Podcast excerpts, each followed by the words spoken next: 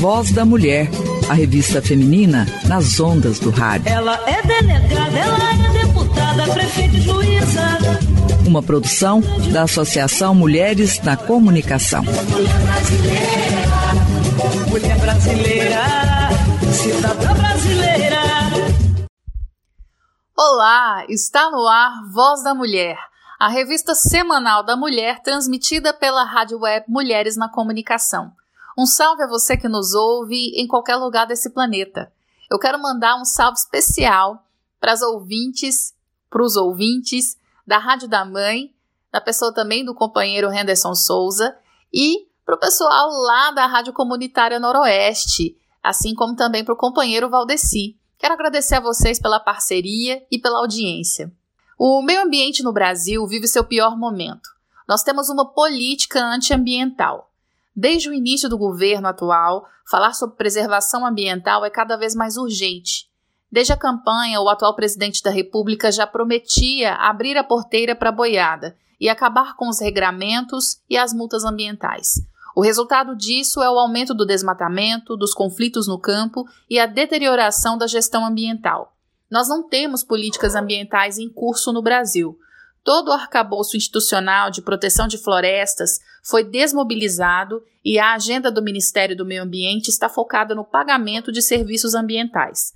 Vale lembrar que a preservação do meio ambiente é uma luta diária de povos indígenas, quilombolas, ribeirinhos e de outras comunidades originárias. Todo o desmonte das estruturas de fiscalização e controle, inclusive de sistema de cobrança de multas, foi paralisado.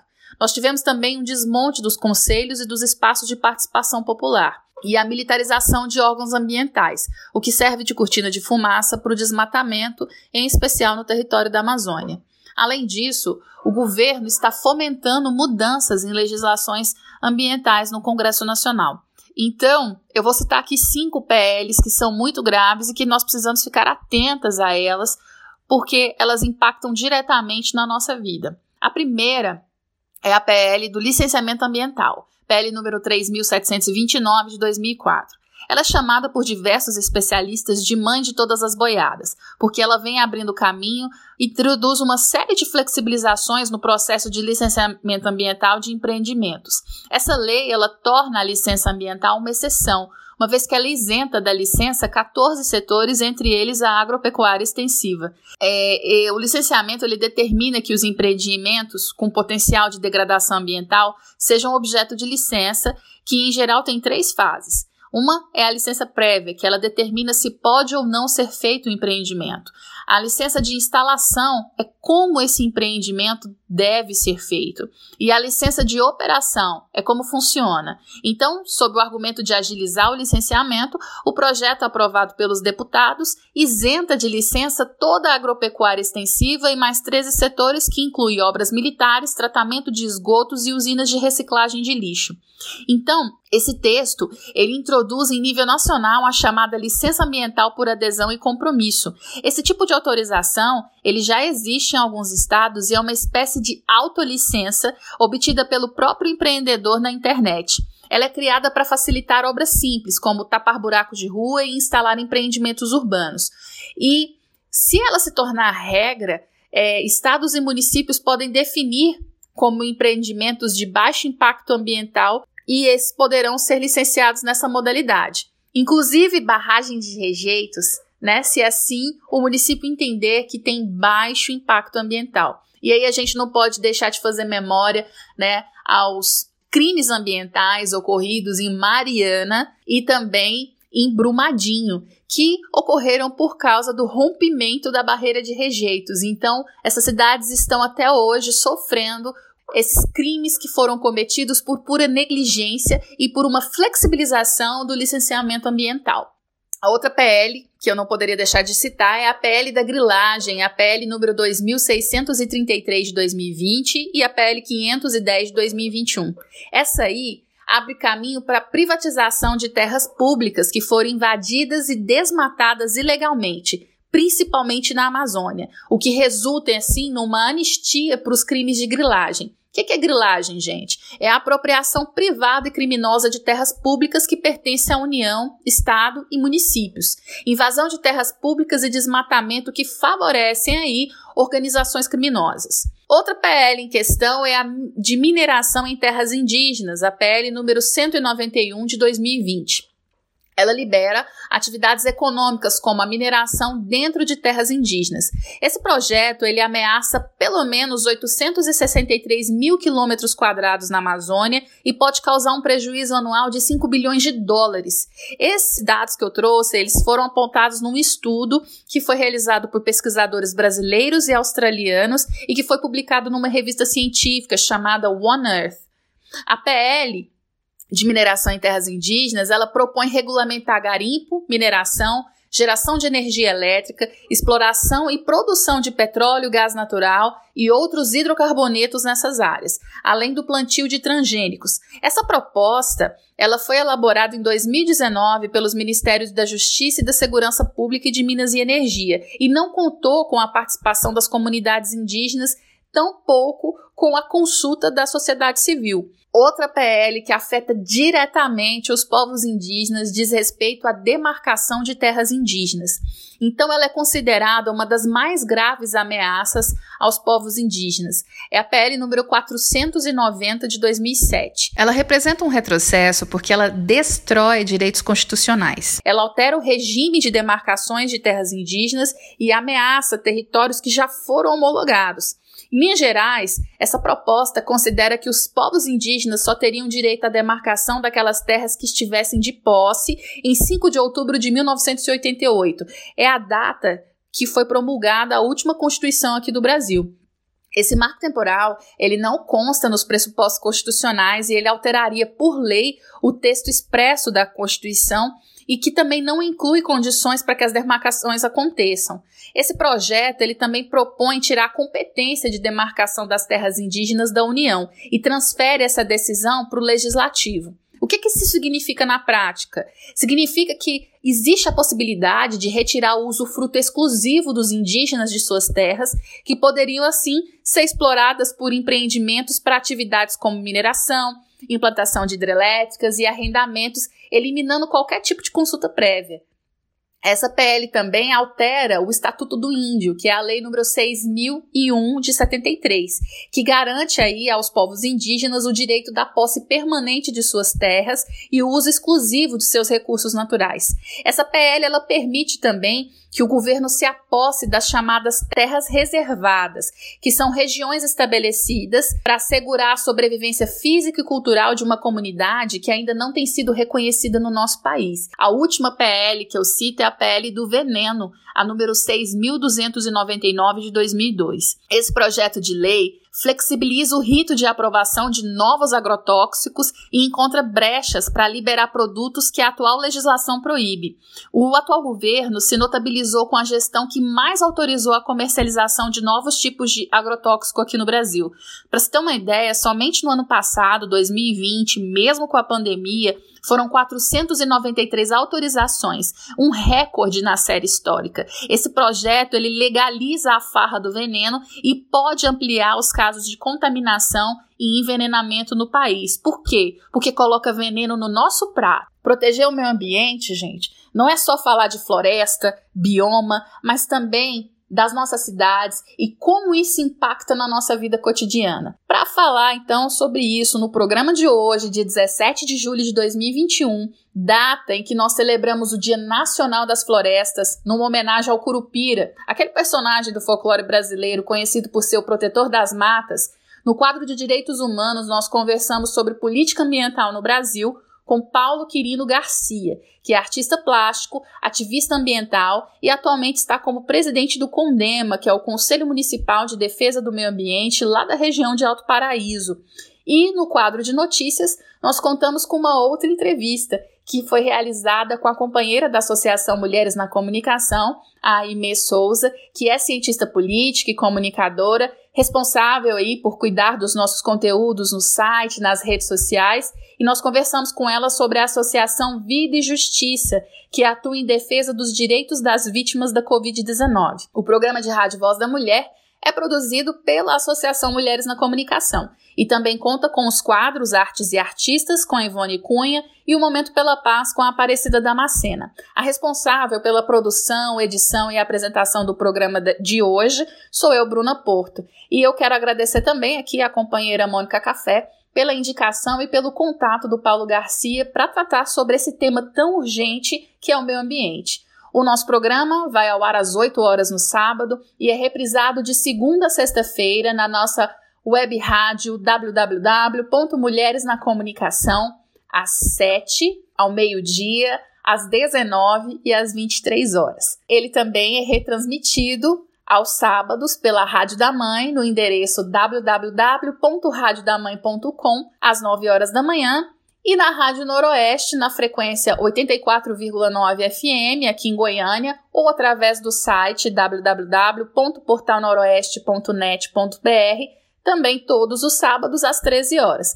Portanto, fique ligada, fique ligado. Nós também estamos nas principais plataformas de streaming de áudio, podcast do país e do mundo todo, como Anchor, Amazon, Apple Podcast, Breaker, Google Podcast, Overcast, Pocketcast, Radio Public e Spotify. Nós também estamos nas Rádio Net. Para ouvir os nossos podcasts, basta você escolher um desses dessas plataformas que eu citei, baixar o aplicativo e seguir o nosso canal Mulheres na Comunicação. Aí você aperta o play, aproveita para compartilhar o nosso conteúdo com seus amigos, com os familiares seja nos grupos de WhatsApp, Telegram, de aplicativos de mensagem e também nas suas redes sociais. Eu peço para que você nos dê essa força e contribua com a gente. Nós produzimos e divulgamos notícias de verdade. Aqui com a gente não tem fake news. E então você também acaba fazendo parte dessa nossa rede de comunicação. Sintoniza aí e eu chamo agora o quadro Direitos Humanos. Direitos Humanos na voz da mulher. Em das minorias, mulher. No quadro de Direitos Humanos, nós conversamos com Paulo Quirino Garcia, que é artista plástico, está como presidente do Conselho Municipal de Defesa do Meio Ambiente, o CONDEMA, representando a Rede Integração Verde, e como conselheiro do CONAPA, também representando a Rede Integração Verde. Além disso, é uma pessoa atuante na execução de projetos de conservação e desenvolvimento comunitário, bem como na defesa de unidades de conservação. Paulo, primeiramente, eu quero te agradecer pela sua disponibilidade em conceder essa entrevista para a gente, do programa Voz da Mulher. E começo aqui as perguntas pedindo para que você conte para nós aqui da, da, do programa e assim como para as nossas ouvintes, para os nossos ouvintes, um pouco sobre a sua trajetória. Quando que houve esse despertar para a questão ambiental na sua vida? Trabalhei durante mais de 15, 20 anos como artista plástico, né? Sou pintor. E chegou um determinado momento que essa questão de, de vamos dizer assim, de você fazer uma, uma, uma intervenção mais real né, na sociedade, né, do que não só mera estética e é, pelo menos no meu caso, né, eu, eu, eu, assim, eu era mais preocupado com a questão estética é, e vamos dizer assim, a questão social era uma questão um pouco distante. É lógico que eu sempre tive essa, essa consciência, mas trabalhar mesmo com, com, com isso, por volta de, sei lá, 92, 93, assim, eu vim para Alto Paraíso e aqui eu comecei é, trabalhar com extrativismo, né, com, com desenvolvimento comunitário. Trabalhei em um projeto muito grande aqui na região, o Projeto Veadeiros, é, um projeto com quatro ONGs na época e mais o WWF e era um dinheiro de fora, era muito dinheiro, né, da ODA, mas, enfim, foi nesse momento que eu comecei a trabalhar com a questão é, ambiental, vamos dizer assim, socioambiental, né, mais efetivamente. E continuei com as artes plásticas, mas, assim, o foco. E aí eu morei no Tocantins, no Jalapão, morei na Caatinga, né, sempre trabalhando com pequenos agricultores, com pequenos artesãos, trabalhando com as questões maiores de conservação, criação de unidade de conservação, é, enfim, eu e até hoje eu, eu, trabalho assim estou mais nessa questão da articulação né, institucional, mobilização, sensibilização, atuando dentro do conselho. O foco ainda continua sendo políticas públicas, né? Mas agora, assim, uma questão mais voltada para o município em si, né? Assim, uma coisa bem focada, né? Do dia a dia mesmo do município. Uma questão bem de conselho mesmo, né? É uma coisa bem focada aqui na nossa vida do dia a dia. Certo, Paulo. E é, falar da questão ambiental trata-se de uma questão até simples, né? No, no sentido de que nós estamos enfrentando aí uma crise ambiental que se aproxima com uma velocidade grande em escala global e que tem gerado inúmeros desafios para nós enquanto humanidade. Há menos de seis meses da Conferência das Nações Unidas sobre as Mudanças Climáticas, que é quando os líderes de todo mundo se reúnem para estabelecer quais vão ser né, as novas regras da economia de baixo carbono, o Brasil vive, além da pandemia de Covid-19, um pandemônio sociopolítico e ambiental. Nós temos enfrentado aí inúmeros desafios no que diz respeito aos problemas ambientais que o nosso país ele, ele enfrenta, né? E o, ultima, nos últimos tempos, nós tivemos aí a troca do titular da pasta do meio ambiente. Saiu o terrível Ricardo Salles e entrou o controverso Joaquim Pereira Leite. E eu te faço uma pergunta: diante desse panorama que a gente tem enfrentado aqui no nosso país, o que que muda com essa nova direção? E uma vez que internacionalmente o Brasil ele já chega ao evento aí com uma credibilidade zero. E aqui, aqui no nosso país, como militante, você sabe que as chances da agenda de mudança climática e, e as, da agenda ambiental em geral evoluir nesse executivo é muito baixa, pelo menos pelos próximos dois anos. Queria que você falasse um pouco disso aqui para a gente. É, primeiro lugar. Questão de trocar o Salles pelo. Né, o nome dele fugiu aqui agora. Eu sei que ele é um ruralista. Joaquim Pereira Leite. É, Joaquim Pereira Leite. Pereira Leite. Isso, isso, isso. É, trocou seis por meia dúzia, não vai mudar praticamente nada, porque quem dita a regra, na verdade, o que está acontecendo? A gente, a, a, gente fala em ditadura, né? Eu acho que a ditadura que a gente está passando hoje é, é uma ditadura muito mais por um setor é, produtivo, que é o agronegócio, certo? que de fato ele, ele, ele tomou esse governo, porque assim, o governo federal, né, o governo atual, ele não é um governo, é um governo sem projeto, é um governo sem, sem quadro, é um governo, enfim, o cara deu uma sorte sorte dele e muito azar para nós, enquanto brasileiros, né? Dele ter sido eleito. Ele entrou num buraco aí, teve uma, uma, uma, teve uma ajuda muito grande daquele outro pilantra lá, o Sérgio Moro, né? O nosso juiz de, de plantão lá, que, de certa forma, é, propiciou tudo isso que está acontecendo, né? É um cara muito, muito, muito, muito, na minha opinião, é, perigoso também, né? É uma ameaça também. Ricardo Salles Bolsonaro perto dele são fichinha. Mas, enfim, é, não mudou nada a política, essa, essa, essa, essa, essa política aí, essa troca de, de comando aí. A pressão foi grande e, assim, é, o que a gente está notando é que o pessoal do governo perdeu a, perdeu a vergonha na cara. Eles estão fazendo as falcatruas, as tretas, à luz do dia mesmo. Porque, assim, estão acreditando na impunidade, né? Então, assim, o Salles caiu muito por conta disso, né? Mas, assim, na minha opinião, não vai mudar nada.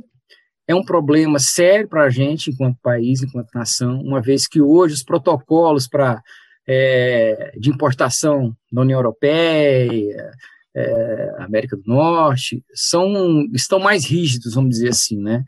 E a gente sabe que o que está acontecendo hoje no país, no Cerrado e na Amazônia, é um ataque predatório muito, muito, muito forte, né, em cima desse, desses, desses biomas, né? Por quê?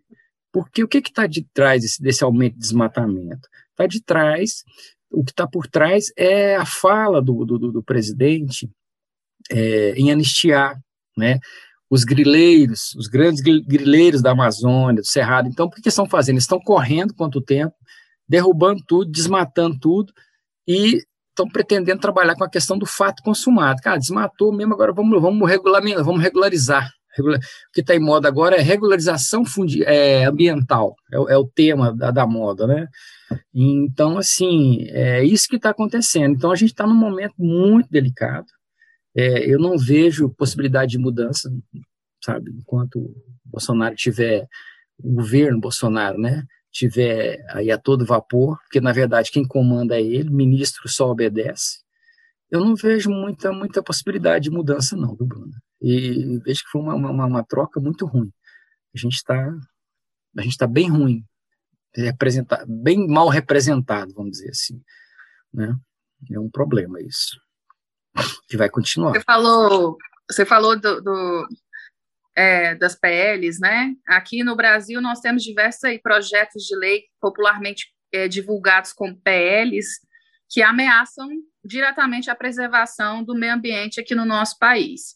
Eu elenquei aqui cinco que são os mais graves. Eu começo com os, o, a PL sobre o licenciamento ambiental, que é a PL de número 3.729 de 2004, que é tida por muitos especialistas da área ambiental como a mãe de todas as boiadas, né, que vai abrir as portas para as outras PLs que eu vou citar. Outra PL que está sendo tramitada é a da grilagem. Você falou da grilagem de terras, né, que tem acontecido aqui a olhos Isso. vistos e é a PL número 2633 de 2020 e a PL número 510 de 2021. E ela fala a respeito da privatizações de terras públicas invadidas e desmatadas ilegalmente, principalmente na Amazônia, como você citou. A outra Isso. PL que também está em tramitação é a de mineração em terras indígenas. É a PL número 191 de 2020. Outra PL é a de demarcação das terras indígenas, a PL número 490 de 2007. Falei aqui quatro PLs, né? E é, eu queria que você comentasse aqui conosco, Paulo, você que trabalha com pequenas comunidades, proteção principalmente com povos originários, né, quilombolas, povos indígenas, como que o agronegócio tem aumentado aí a grilagem e o desmatamento dessas terras e colocado essas populações originárias numa situação de extrema vulnerabilidade no nosso país. E aí eu pergunto, por, por conta da sua atuação, em especial na rede Integração Verde, a respeito dos casos de especulação imobiliária que tem acontecido aí na sua região, né, de Alto Paraíso, aqui em Goiás, e em outras regiões, como no Tocantins, no Jalapão, e o que você puder estar tá esclarecendo aqui para a gente nessa questão que eu elenquei a respeito do perigo, né, que nós estamos correndo diante dessas PLs que estão tramitando e não estão levando em consideração é, a necessidade de preservar essas terras, principalmente que são as terras que esses povos originários habitam. Então, você tocou num ponto chave. Na verdade, é, esse governo, né, esse governo, vamos dizer assim, do agronegócio, esse governo paralelo do agronegócio, não é, o governo paralelo não é só na CPI, não. Tem um governo paralelo como um todo nesse no governo federal. Ele está atuando, e você esqueceu aí as PLs dos agrotóxicos. Sim. tem, eu não me lembro agora, mas é, a gente passou assim, a coisa é absurda, mais de 500 foram liberados, assim, sabe, a quantidade absurda. Então, o que, que eles estão fazendo? Eles estão desregulamentando, além de ocupar os espaços, né, como é o caso do nosso atual ministro, é, mas não era isso, isso também não era, vamos dizer assim, não era segredo. A gente viu lá no começo, eles tentaram jogar o ministério dentro da pasta da agricultura, ia virar um, sei lá, uma secretaria, alguma coisa lá dentro do Ministério da Agricultura, não conseguiram. É, mas eles voltaram a cá, quer dizer, não, não tiraram o ministério né, do lugar dele, mas colocaram pessoas lá dentro para fazer para estar tá fazendo a gestão. Então, assim, eles estão trabalhando na lei. Então, esse é que é o perigo maior que eu vejo, é, é o desmonte. Você falou, é, poder minerar em terra indígena, é, anistia para grileiro. Uh, então, assim, é, é, um conjunto de ações que só beneficia esse setor, né? Que, que fica, ah, a gente está produzindo comida para o mundo, a gente está é, é, fa, fa, favorecendo o PIB brasileiro. Então, assim, é, é, isso, é uma, isso é uma falácia, né? uma, uma, uma balela muito grande que, na verdade, é, o que é gerado de dinheiro né, com, com, com, com, essa produção de grãos no país, primeiro, que ela é subsidiada. Começa daí. Existe subsídio. Para máquina, para grão, para tudo essas pessoas têm subsídio. Na verdade, eles não entram com nada. Quem entra com isso é a população que entra com a terra, a população que eu digo assim, a nação brasileira, que está disponibilizando seus recursos, água, sol, terra farta, para o cara chegar, ele é bancado pelo governo, não, não, gasta um centavo de investimento, né, geralmente, né, é, assim, a gente não pode generalizar o agronegócio grande das grandes empresas, grandes multinacionais, com a agricultura familiar, com, com o pequeno agricultor, que existem, sabe, tem nessa cadeia aí, não tem só os tubarões, não, tem os peixes pequenos que se tivesse uma, vamos dizer assim, uma assistência técnica verdadeira nesse país, crédito agrícola, sabe, faria, teria toda, faria toda a diferença. Mas, assim, é, eles, é, eles que eu digo, né, o agronegócio mais, mais organizado, vamos dizer assim, né, ele está trabalhando justamente nessas vertentes de lei. Então, ele está flexibilizando. E aqui em Goiás não é diferente, não, viu? Quando você perguntou, tá, eu vou voltar porque o foco aqui para Goiás. Aqui a gente tem um, um, governo do Estado, né, a Secretaria de Meio Ambiente do Estado, a SEMAD, ela é completa, a política do governo do Estado é completamente alinhada com a política do governo federal. Não, não muda nada.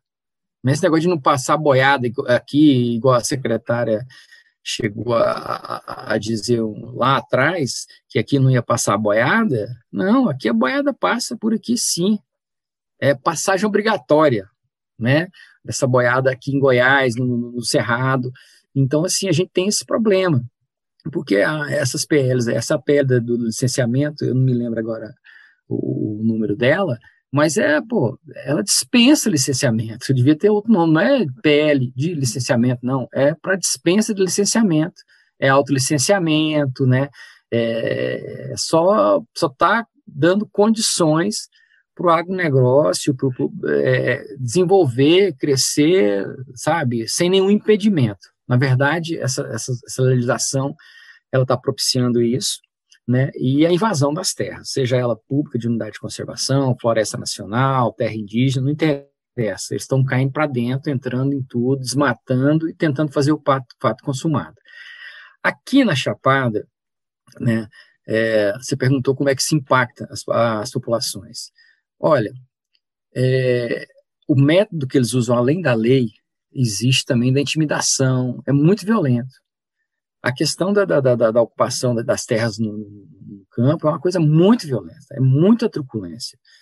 No oeste baiano aqui a coisa é feia. Lá as propriedades é, tem milícia, sabe? posto de, de, de, de fiscalização dentro das propriedades para ninguém entrar nem sair, o povo é expulso. Então, assim, isso no Brasil está acontecendo para tudo quanto é lugar. Sempre aconteceu e continua acontecendo em Mato Grosso, né? Então, assim, é, na verdade, é, além da, da, da, da, de ter a lei, vamos dizer assim, é a seu favor, ainda tem um poderio econômico que dá para essas pessoas é, muito poder, poder bélico, poder de contratar, sabe, mão de obra, jagunço e, e por aí vai. Não é uma coisa mansa o que está rolando, não é? É porque a é, gente, é, inclusive, não, a, a gente assistiu um caso essa semana aí de perseguição de um jagunço por alguns dias, né?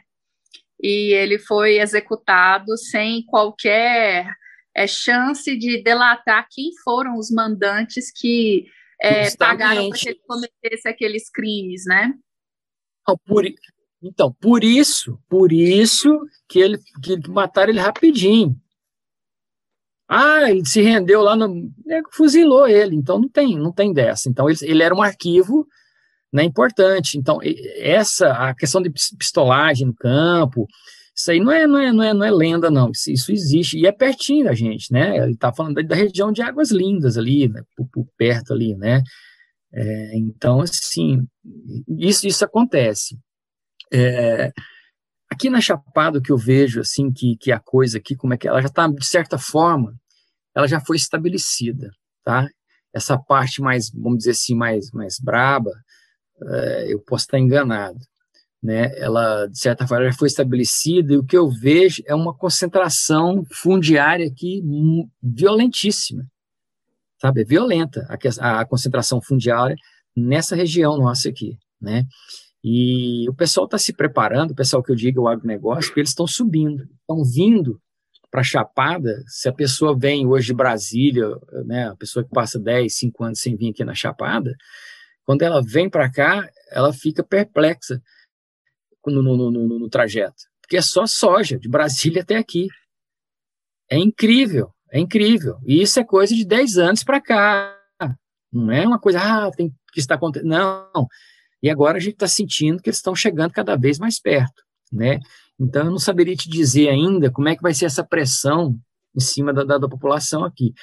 O que eu sinto, a pressão que chegou hoje na população aqui, vamos dizer assim, a população mais, mais vulnerável, de mais baixa renda na nossa região, o que está acontecendo é o custo, pelo menos em Alto Paraíso, o custo altíssimo, custo de vida. Aluguel é caro, comida é cara, tudo é muito caro. Então, isso por si já é uma forma de você estar tá expulsando as pessoas do, do, do território, da região, entendeu? ou então você vai, você vai segregar as pessoas, em, sabe, em algum canto. Então, assim, é, é essa, vamos dizer assim, esse arranjo, de certa forma, já está acontecendo também, que eu acho que tem tudo a ver, porque as pessoas mais vulneráveis, geralmente, aqui, pelo menos falando em Alto Paraíso, são as pessoas que vieram da, da, da zona rural, vieram aqui para a cidade tal, então aqui, nesse, vamos dizer assim, nesse movimento especulatório que está acontecendo de crescimento aqui da cidade. Mas é o mesmo, seria a mesma população, vamos dizer, originária, tradicional, que veio para cá, que está sofrendo impacto de outra forma. Tá? Saíram do campo, porque não tiveram condição. As escolas rurais foram fechadas, foram fechando, assim, a cada, a cada ano se fechava mais escolas, quer dizer, só vai dificultando, você me perguntou, uma, uma estratégia, essa é uma estratégia. Você vai dificultando a vida, você não dá assistência, você não dá condição de, de, de uma criança é, ir na escola, assistência médica, você, você tira tudo, as pessoas vêm para a cidade, enche a cidade, e aí, sabe, e, e a terra fica lá, e é onde a especulação chega e compra barato e acabou para essas pessoas. Então, assim, tem, é, é uma, é uma é, na verdade, é uma coisa, um emaranhado, né? É, é um milhária, o negócio, é mais ou menos, a, vamos dizer assim, os mesmos grupos, né?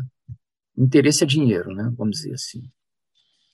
É, Paulo, eu vou mudar um pouco o foco da nossa entrevista, porque eu também quero que você fale a respeito do trabalho que você realiza, né, como representante da rede de integração verde, junto ao Conselho Municipal de Defesa do Meio Ambiente, né, da região aí de Pouso Alto.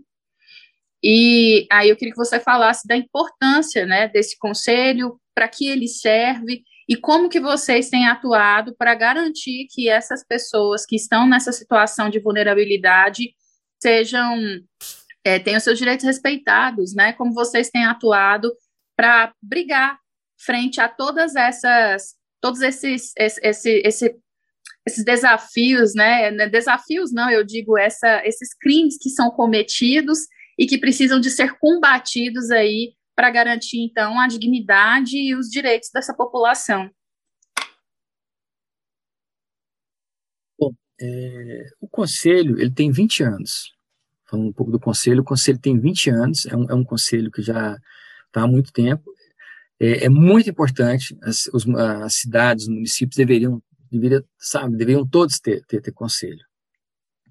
É, o nosso conselho ele é bem atuante, ele sempre teve, esteve à frente das questões, é, vamos dizer assim, das questões mais, as questões cruciais, né, discussão do ICMS ecológico, é, pagamento de serviços ambientais, é, saneamento, saneamento, saneamento ambiental básico, né? Assim, essas o conselho sempre norteou, né? O executivo sempre cumpriu o papel dele, que é de assessorar o executivo municipal. Né? O conselho sempre fez isso e espero que continue por muito tempo. É, nós da RIVE, é, o nosso trabalho durante. A gente também é um ONG que tem mais, quase 20 anos, a gente mais ou menos da mesma época de fundação, mas o foco do nosso trabalho inicialmente foram as queimadas. Né? A gente trabalhou muito tempo na prevenção e combate às queimadas aqui no município.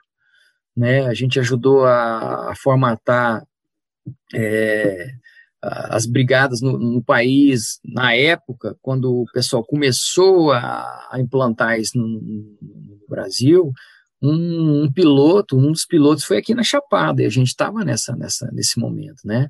E de lá para cá a gente sempre atuou com isso, a gente sempre atuou dentro dos assentamentos também, com agricultura, né, com planejamento, vamos dizer assim, é, mais, mais amplo dentro do assentamento.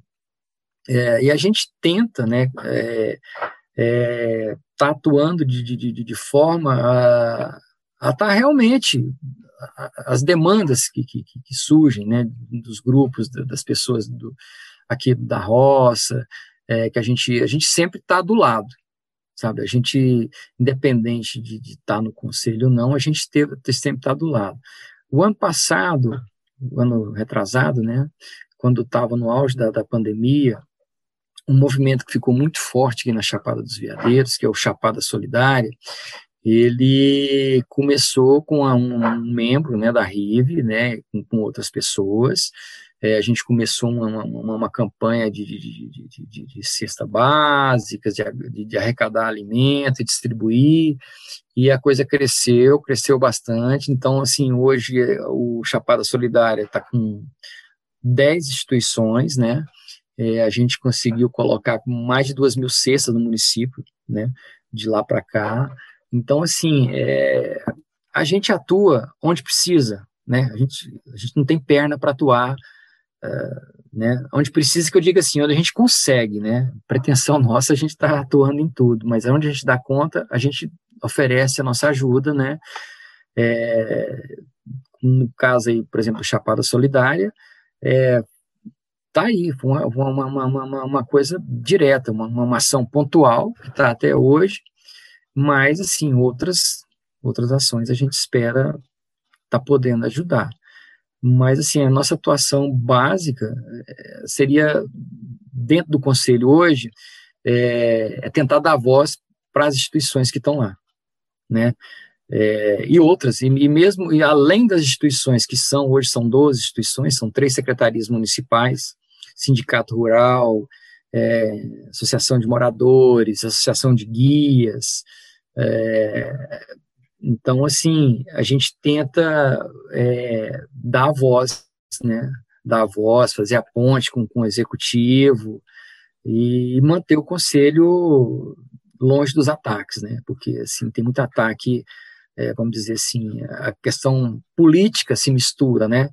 Porque o conselho, é, ele, é, ele é um conselho deliberativo, normativo, e, e consultivo. Então, ele é deliberativo. Então, assim, é um conselho com muita força e, geralmente, quando a gente age, é, como é que eu diria para você? Ele é muito incisivo. Então, isso tem uma certa rejeição, né?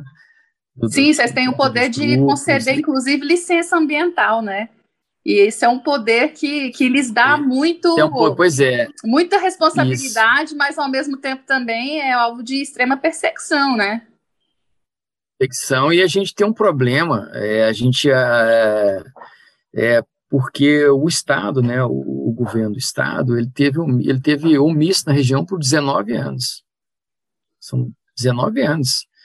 E voltou agora na gestão do governador né, do, do Caiado, né, é, mas, assim, voltou de uma forma também que não foi muito legal, porque o governo do estado, a gente estava num processo aqui na, na região é, de criação de um parque municipal, né?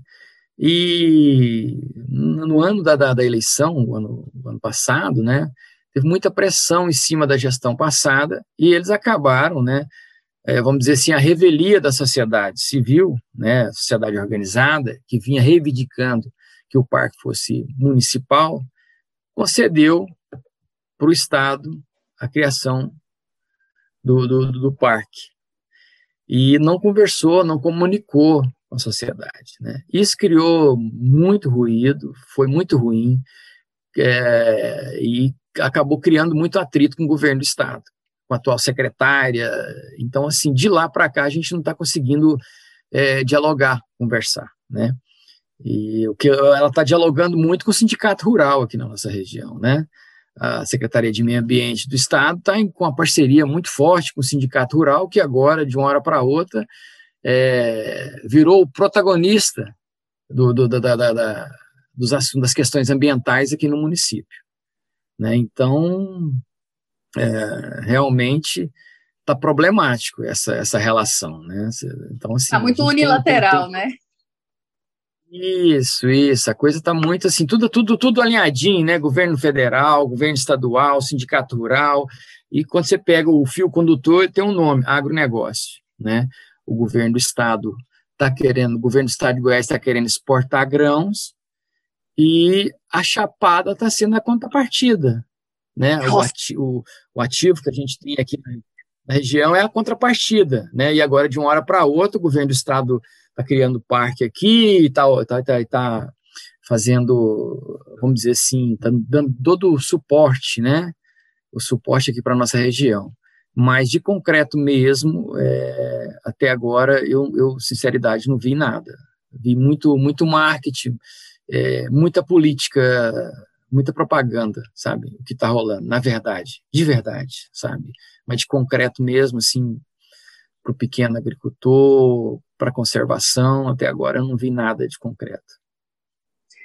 É, Paulo, nosso tempo está já esgotando, mas eu quero pedir para que você faça aqui as suas considerações finais, diante de tantas denúncias graves que você compartilhou aqui conosco e de tantas é, questões que precisam de ser avaliadas assim com muito cuidado por todas nós, cidadãs e cidadãos aqui do Brasil. Quero que você faça então aí suas considerações finais e te agradeço mais uma vez pela sua disponibilidade em estar concedendo essa entrevista para a gente. Eu, eu acho assim que nós, enquanto cidadãos, a gente primeira coisa, o voto é a nossa é a nossa arma, né? É, nossa, é o que a gente tem, o nosso poder é o nosso voto, né? Então, eu acho que a gente tem que fazer um esforço agora, nessa, nessa eleição agora. Eu não digo nem, nem político partidário, é, é de, de conscientização mesmo, sabe? É, cada um de nós tem que, sabe, tentar expor o que está acontecendo, entendeu? Porque eu vejo assim que a maioria não está enxergando é, porque existe uma nuvem de desinformação muito grande no ar. Então a gente precisa estar tá jogando luz o tempo todo, tá sempre falando, ó, oh, isso aqui não é mentira, é assim, sabe? Tá explicando, tá mostrando. A gente tem que ser didático, a gente tem que ser incisivo também, sabe? É, a gente está passando um momento assim de ataque aos recursos é, que o país tem, sabe? Água, minerais, é, biodiversidade, sabe? Uma coisa absurda, absurda. Descobrir o Brasil, sabe? Descobrir o Brasil. E está em curso um, um processo, um, sabe, de aniquilamento da população mais vulnerável. Essa ligação, essa questão, a gente fala, mas imagina o que, que não está acontecendo na Amazônia. Você junta pandemia, é, invasão de garimpeiro, invasão de grileiro, invasão de madeireiro, tudo de ruim está lá para cima. Então, aqueles 20 milhões que estão lá na Amazônia, que é uma população invisível, sabe? Vai ser dizimada. Vai ser dizimada. Entendeu? Então, é uma coisa. Então, a gente tem que se colocar assim entendeu? Eu acho assim que o nosso país não precisa dessa dependência é, doentia do agronegócio, que é o que está arrebentando, que é o que está acabando com o cerrado, é o agronegócio, sabe? A mineração ela vai vir depois, Depois que, que desertificar tudo, depois que esterilizar nossas terras, depois que secarem os rios, aí entra a mineração.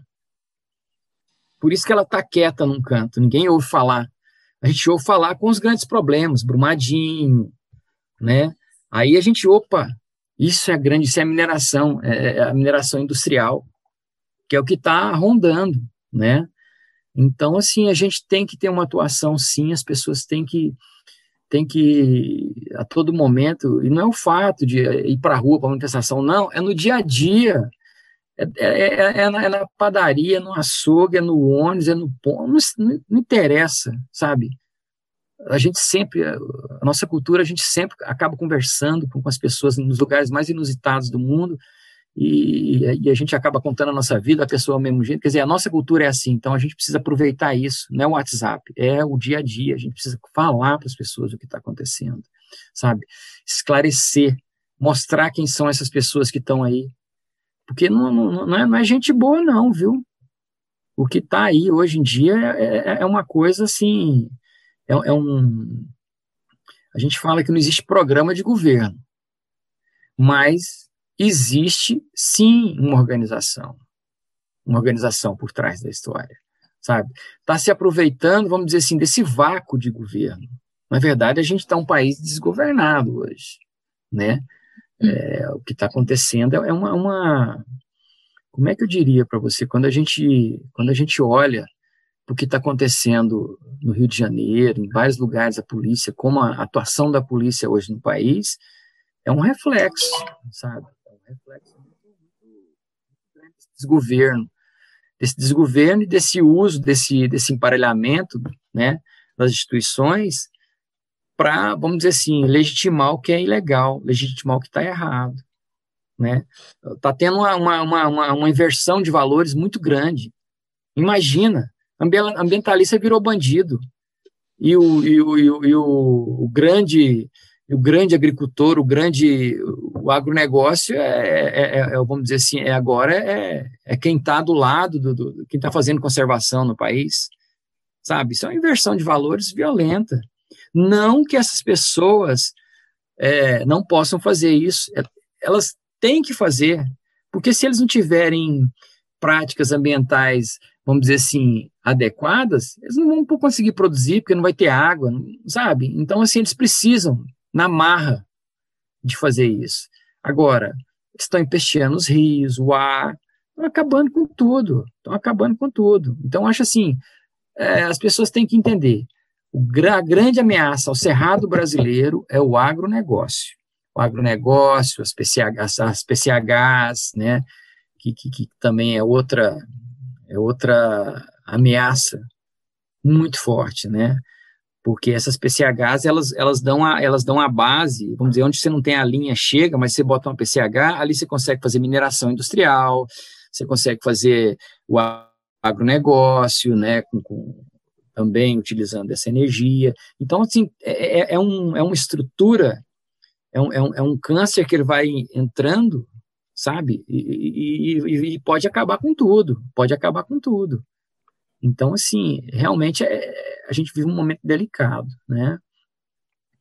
Mas, assim, eu, eu, eu ainda, eu acredito ainda, sabe, nas pessoas, entendeu?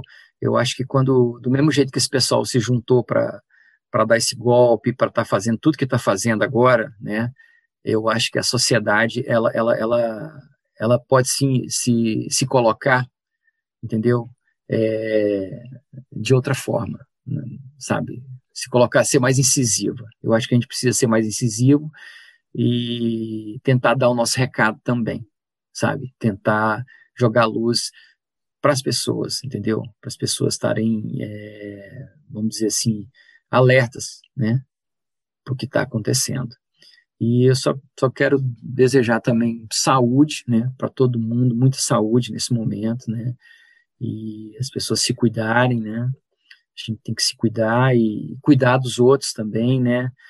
Porque tem muita gente que está precisando de apoio, então a gente tem que apoiar, né? Nesse momento tá, tá complicado. Então, assim, é, é difícil, é um momento difícil da humanidade. Então, não dá para descansar, não dá para desistir. eu acho que é agora que a gente está precisando de, de, de, de força, viu, galera? Eu acho que é agora que a gente precisa se colocar, de fato, né? Então, assim, eu agradeço também muito, muito a oportunidade de estar aqui colocando alguma coisa, não sei se contribuir, mas é, a gente tenta, né? Estamos aí. Com certeza contribuiu sim, Paulo, te agradeço, brigadão, viu? E nossos microfones estão abertos para a gente ter outros diálogos e eu espero que sobre coisas positivas né, que vocês estão conseguindo construir aí na região. Um abraço, até mais, viu? Nós vamos fazer um intervalo musical e vocês ficam agora com uma composição de Carlos Renault, Roberta Sá e Pedro Luiz, interpretada pela cantora Mariana Aidar, que se chama Tá. E ela fala um pouco sobre a temática que nós abordamos no programa de hoje. Bora ouvir? Pra bom entendedor, meia palavra basta. Eu vou denunciar a sua ação nefasta. Você amarga o mar, desflora, floresce. Por onde você passa, o você empece. Não tem medida, sua ação é imediatiz. Não tem limite, o seu sonho consumisse. Você deixou na mata uma ferida exposta. Você descora as cores dos corais na costa. Você aquece a terra, enriquece a custo que vale tal riqueza, grande boss? Parece que de neto seu você não gosta. Você decreta a morte, a vida ainda em vis. Você declara guerra, paz, por mais bem quis. Não há em toda fauna um animal tão besta. Mas já tem gente vendo que você não presta. Não vou dizer seu nome porque me desgasta. Pra bom entendedor, meia palavra basta. Não vou dizer seu nome porque me desgasta.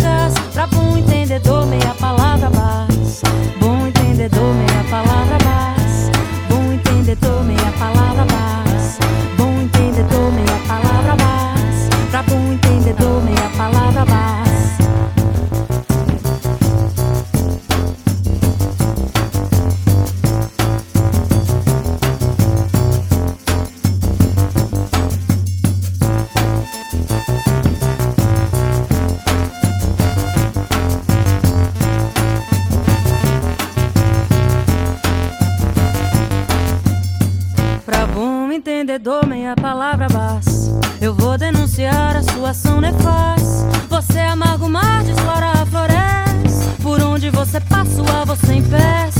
Não tem medida, sua ação é imediatiz. Não tem limite, o seu sonho consumisse. Você deixou na mata uma ferida exposta. Você descora as cores dos corais na costa. Você aquece a terra, enriquece a custo do roubo do futuro e da beleza augusta. Mas de que vale tal riqueza, grande boss? Parece que de neto seu você não gosta. Você decreta a morte, a vida ainda em vis. Você declara guerra, paz, por mais bem quis. Não há em toda fauna um animal tão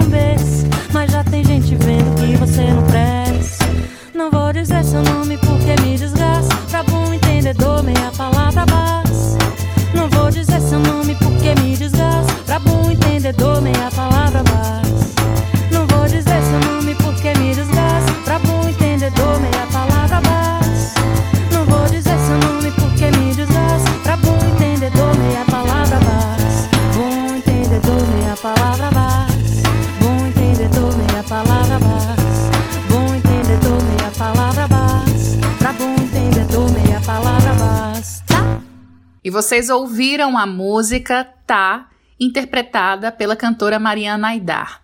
Eu chamo o quadro de notícias. Notícias. Que notícias me dão de você? Sei que nada será como está. Amanhã Para o quadro de notícias dessa semana, eu contactei a nossa companheira da Associação Mulheres na Comunicação, responsável pelas nossas redes sociais, pelo nosso site, a Aimee Souza, que é cientista social e também comunicadora e que atualmente está como suplente da Coordenação Ampliada Nacional e é integrante da Seccional Goiás da Associação Vida e Justiça. A Associação Vida e Justiça é uma associação nacional em apoio e defesa dos direitos das vítimas da Covid-19 e ela foi criada nesse ano de 2021. Então, ouçam o que a Aimee tem a dizer a respeito da associação, tomem nota e passe essa informação adiante. Afinal de contas, é, essa associação tem como intuito elaborar políticas públicas e ações legislativas para essa, as pessoas que foram vítimas da Covid-19, né? Essa pandemia que tem assolado o mundo todo, em especial nós aqui no Brasil. Olá a todas e todos. Primeiramente, eu gostaria de agradecer pelo espaço, né, para estar tá levando o nome da associação. E agora eu vou falar um pouquinho sobre a Associação Nacional Vida e Justiça, né? É a associação em apoio e defesa dos direitos das vítimas de Covid-19. Bom, ela foi criada em abril de 2021, né? E foi uma iniciativa do deputado Pedro Kizai e do Renato Simões. A associação tem como objetivo articular nacionalmente uma grande rede de apoio e solidariedade às vítimas vivas, né? E aos familiares das vítimas fatais de Covid-19. A Associação Vida e Justiça é um espaço de solidariedade humana, de defesa e promoção da vida, de articulação de políticas públicas de apoio e reparação das vítimas, e ela trabalha pela responsabilização de gestores públicos negligentes com a pandemia da Covid-19. Na associação, nós trabalhamos em parceria com lideranças políticas, entidades e pessoas da sociedade civil que têm um compromisso com a defesa da vida e da justiça. É, agora vou falar um pouco das diretrizes de atuação da associação. É, é organizar uma rede nacional de solidariedade às vítimas de Covid-19, articular uma rede de apoio e assistência médica, jurídica, psicológica e social às vítimas da Covid-19 e os seus familiares, produzir documentos e provas que possam imputar responsabilidade criminal e política às autoridades públicas ou empresariais que agiram sobre a postura negacionista ou por omissão, assumindo os riscos por esse genocídio humano decorrente da Covid-19 estabelecer fóruns e debates com abordagem técnica e popular para promover legislações protetivas e punitivas modernas frente a catástrofes humanas decorrentes de situações epidêmicas subsidiar a sociedade com estudos e proposições para exigir políticas públicas municipais, federais e estaduais que garantam o direito das vítimas da Covid-19. Fomentar estudos, diagnósticos e pesquisas sobre a Covid-19 e os seus impactos econômicos, sociais, sanitários e na educação, dentre outros aspectos promover e incentivar debates e boas práticas preventivas diante de futuras epidemias e mudanças de hábitos necessárias para o, os novos tempos pós-pandemia, né? Estabelecer e estimular o direito à memória das vítimas, propondo a elaboração de um atlas da Covid-19 com histórias de vida, documentários, filmes e outras publicações. É, tomar posicionamento público sobre a crise sanitária e suas ações diante da pandemia sempre que a Associação Vida e Justiça avaliar necessário. E defender sempre a linha orientativa da ciência e da pesquisa nas questões relacionadas à Covid-19. Bom, aqui em Goiás nós criamos a seccional, né, que mantém as mesmas atribuições, diretrizes e defesas que a Associação Nacional, que foi o que eu acabei de falar.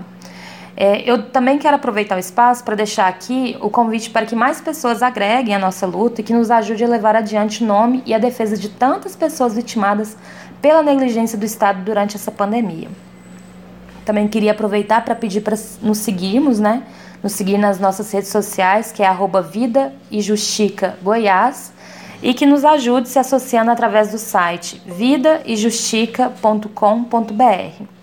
Queria agradecer, Bruna, mais uma vez pela, pelo espaço, pela disposição de sempre que a Associação Mulheres na Comunicação tem e deixar aqui o meu abraço, o meu pedido para que as pessoas pensem no coletivo, que elas se vacinem, usem máscara, mantenham o isolamento social, porque todas essas coisas só funcionam através de um pacto coletivo, através de uma responsabilidade em conjunto, para que todo essa, esse momento perverso que estamos vivendo cesse o mais rápido possível.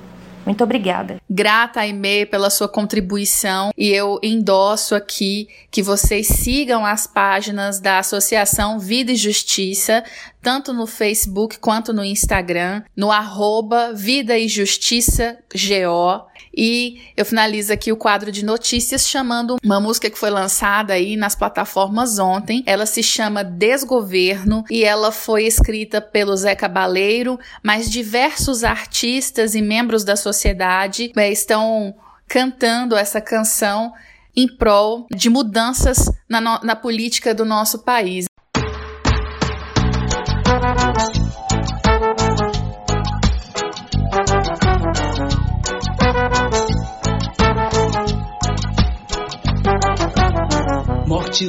Precisa noite e dia.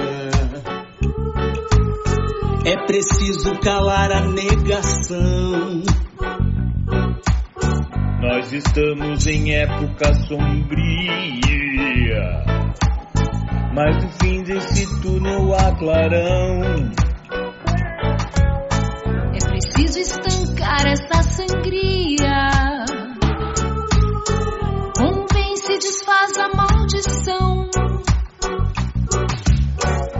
Amor se retoma a alegria. É acende-se o riso da nação. Já que o anjo do mal não renuncia, tudo cobre com véu da escuridão. Vamos por toda a nossa energia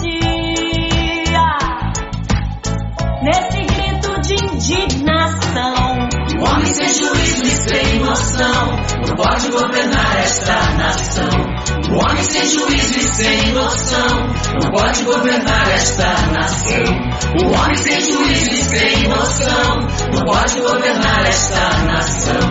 O homem sem juízo e sem noção não pode governar esta nação.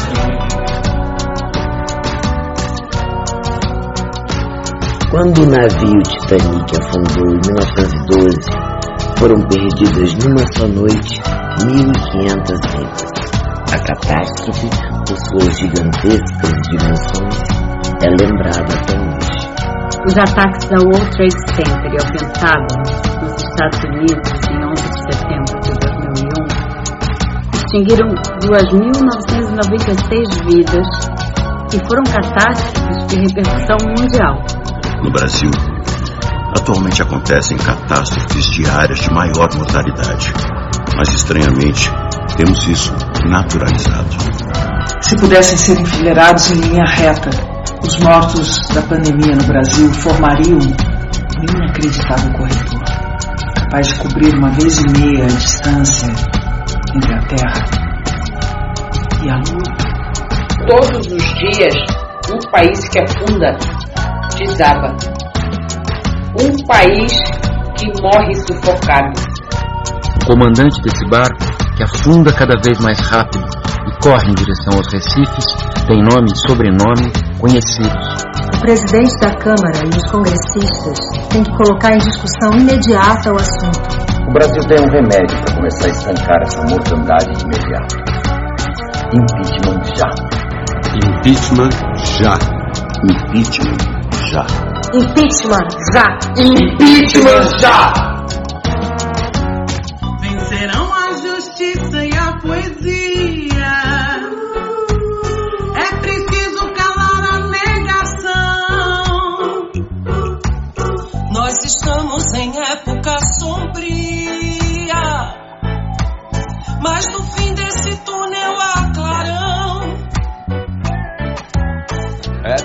Preciso estancar essa sangria.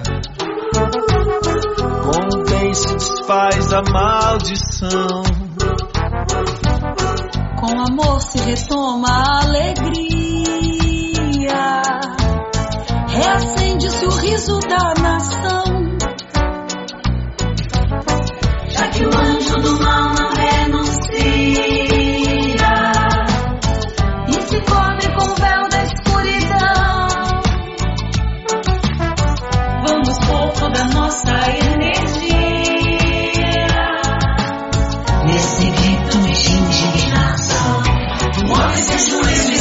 noção não pode governar esta nação. O homem sem juízo e sem noção não pode governar esta nação. O homem sem juízo e sem noção não pode governar esta nação. O homem sem juízo e sem noção não pode governar esta nação. O homem sem juízo e sem noção não pode governar esta nação. Um homem sem juízo e sem noção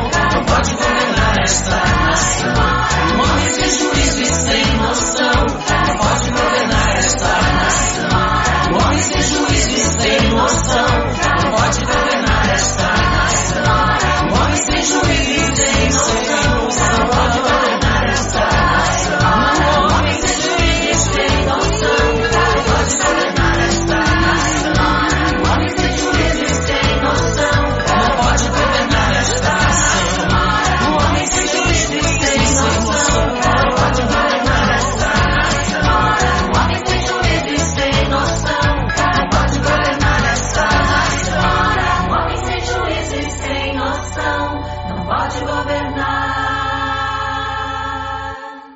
vocês ouviram a música Desgoverno. Agora nós vamos para o quadro Artes e Artistas com a companheira Ivone Cunha. Você tem sede de quê? Você tem fome de quê? Artes e Artistas na voz da mulher. A gente não quer só comida, a gente quer comida, diversão e arte. Olá, amigos e amigas do programa Voz da Mulher. Eu, Ivone Cunha, estou com vocês no quadro Artes e Artistas. E hoje eu falo sobre a produção da cantora goiana Bruna Mendes. Ela lançou o primeiro single de projeto de canções que complementam o corpo possível neste primeiro semestre. Ainda mais pop e contemporânea que seus trabalhos anteriores, a cantora Bruna Mendes apresenta a primeira música inédita desde o lançamento do disco Corpo Possível em 2019. Em A Vida Segue, né? A artista adianta uma literalidade musical em parceria com Juni, cantora de Santa Catarina, em versos que destacam a paixão, os sentimentos de partilha e reciprocidade e os olhares sobre o outro. A canção está disponível nas plataformas digitais. Em isolamento social ante a pandemia e sem poder realizar apresentações musicais, Bruna agora revisita Corpo Possível e dá novos caminhos ao disco. Lançado em 2019 com o apoio da Natura Musical, o álbum ganha três músicas inéditas com a participação de Juni, Davi Sabá e Thier. A versão deluxe acontece simultaneamente ao lançamento internacional do álbum, com distribuição digital e em vinil nos Estados Unidos, Europa e Japão. O lançamento também dá início ao processo de internacionalização da carreira da artista, que já figura na programação de conceituadas rádios norte-americanas, como a KCRW de Los Angeles e a KRCL de Salt Lake City. A vida segue, né? Foi produzida por Jan Lusca, o produtor do álbum e que também assina produções com artistas como Tuyo, Pablo Vittar, Lucas Carlos, Terno Rei e Jalu. Foi uma música que surgiu pouco antes de encontrar o Janlusca para produzir um outro single. Achei que a vida segue, né? Se encaixaria bem como uma música de transição, explica Bruna. De acordo com a cantora, a canção foi produzida sem a pretensão de ser um feat com Juni. Quando o Janlusca chegou aqui, ele foi me mostrando umas coisas que estava produzindo e mostrou uma música que tinha feito com a June, cantando em português. Achei que ela construiria uma atmosfera ainda mais doce e sutil, e tudo se deu assim. Meio sem pensar, as coisas foram se encaixando. Rememora. No geral, a canção e os outros dois singles, como parte final de Corpo Possível, revelam uma aproximação de Bruna com o pop, o Deluxe explora novas possibilidades de linguagem, como a literalidade, a entrega, a preocupação com o refrão e a fala direta, agora reforçada com a atmosfera trazida pelos feats. À medida que as músicas perpassam pelos artistas, a exemplo de Davi Sabá e Thier, elas se desdobram e passam a compor uma nova identidade mais rica e potente.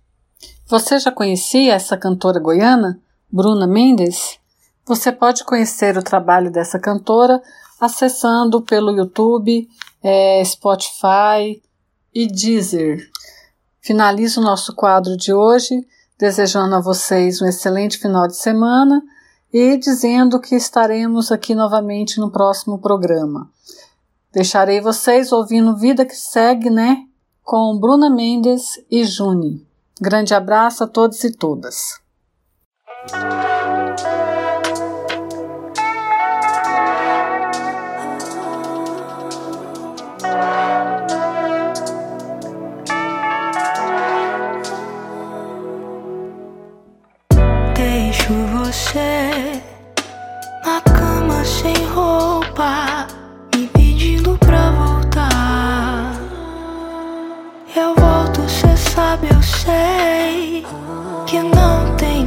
Jeito. Sua pele brilha demais. Percorra o caminho que você deixou. Passear a língua nas suas costas e sentir que tudo que eu conheço ainda é pouco.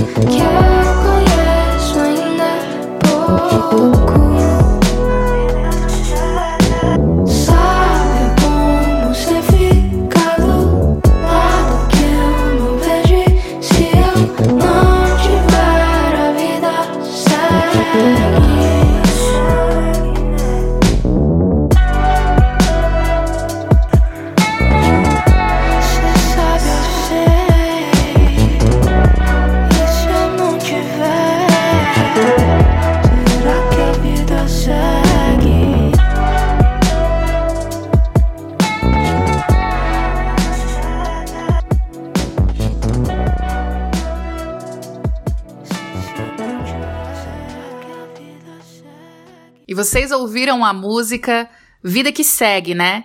De Bruna Mendes com Juni. E nosso programa tá chegando ao final, mas antes nós temos o quadro Momento pela Paz, que é apresentado pela companheira Aparecida Damascena. Momento pela Paz. Olá, você que nos ouve neste momento pela paz, programa Voz da Mulher, Goiânia, Goiás. Eu, Aparecida Damascena, tenho a honra em falar com você, referente ao tema bioma cerrado. A palavra bioma tem esse significado: comunidade importante que se estende sobre uma grande área e a e caracteriza por uma vegetação dominante. E a palavra cerrado, ela tem dois significados. O primeiro significa que se serra. Por exemplo, se eu serrar um cabo de vassoura, aquele pedaço significa um pedaço que foi serrado. Esse é o primeiro sentido da palavra cerrado.